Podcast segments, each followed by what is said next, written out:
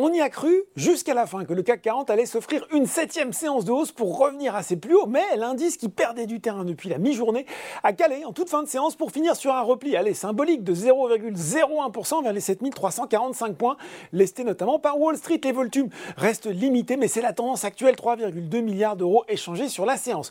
Je le disais, bah oui, ça baisse aussi à Wall Street, tant pour le Dow Jones que pour le Nasdaq à 17h45, moins 0,6% vers les 33 395 points pour le premier, moins 0,46% et 12 133 points pour le second. À noter le repli de plus de 22% pour AMC, ce meme stock, hein, valeur chouchou des investisseurs individuels, qui a déclaré avoir accepté de régler un litige et procéder à la conversion de ses actions privilégiées en actions ordinaires. Après sa flambée également d'hier, le Brent marquait le pas à un peu moins de 84,50$ le baril. On regarde tout de suite les valeurs en hausse à Paris pas grand chose à dire. Hein. C'est SES Imagota qui se distingue et finit en tête du SBF 120 devant Interparfum, Elior et Virbac.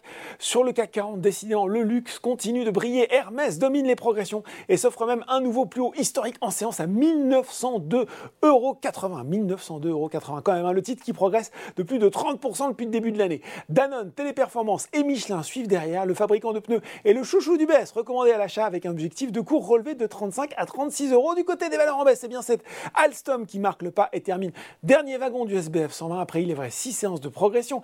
M6, OVH Cloud et Casino sont également à la peine avec des replis de plus de 4%. Et puis sur le CAC 40, en plus d'Alstom, ArcelorMittal et Eurofins se complète le trio des plus fortes baisses. Bah oui, c'est déjà fini. C'est tout pour ce soir. En attendant, n'oubliez pas tout le reste de l'actu, éco et finance est sur Boursorama.